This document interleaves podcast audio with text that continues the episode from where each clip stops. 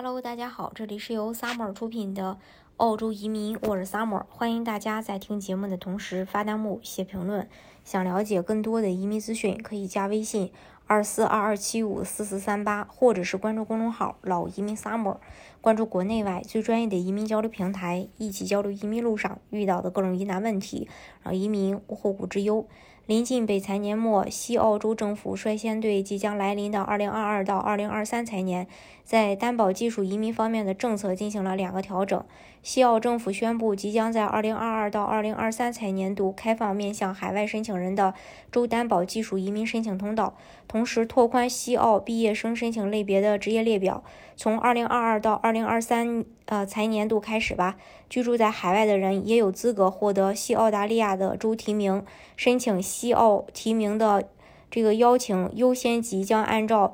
居住在澳洲的。呃，居住在这个西澳的申请人将会得到优先考虑，居住在澳大利亚境内其他州的申请人将会被放在第二位考虑，最后是居住在海外的申请人。西澳洲的申请采取邀请制，如果顺利获邀，申请人需要在二十八天内递交州担保提名申请。如果申请人的提名职业在呃，AN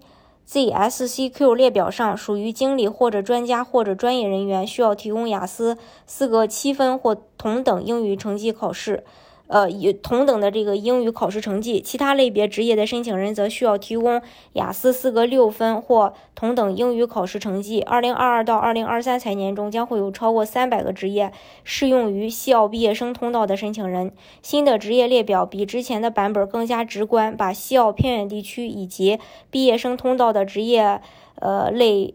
的一个。职业表整合到了一张表上。毕业生类别中，如果新增加的职业，州政府还很贴心的，呃，标上了，呃，这个 new，看起来一目了然。嗯，然后新增的职业覆盖的面积较广，既有热门的职位，如注册护士、外审等，也有施工工程类的职位，如建筑绘图员、成本估价师等。呃，及有创意类的职位，如导演、电影和。这个视频剪辑等也有技术工类的职位，比如厨师、电器接线员等。等到二零二二到二零二三财年开始的时候，内容新增加的毕业生列表，呃，即将正式启动。大家如果想具体去了解澳洲移民政策的话，可以加微信二四二二七五四四三八，或者是关注公众号“老移民 summer”，关注国内外最专业的移民交流平台，一起交流移民路上遇到的各种疑难问题，让移民无后顾之忧。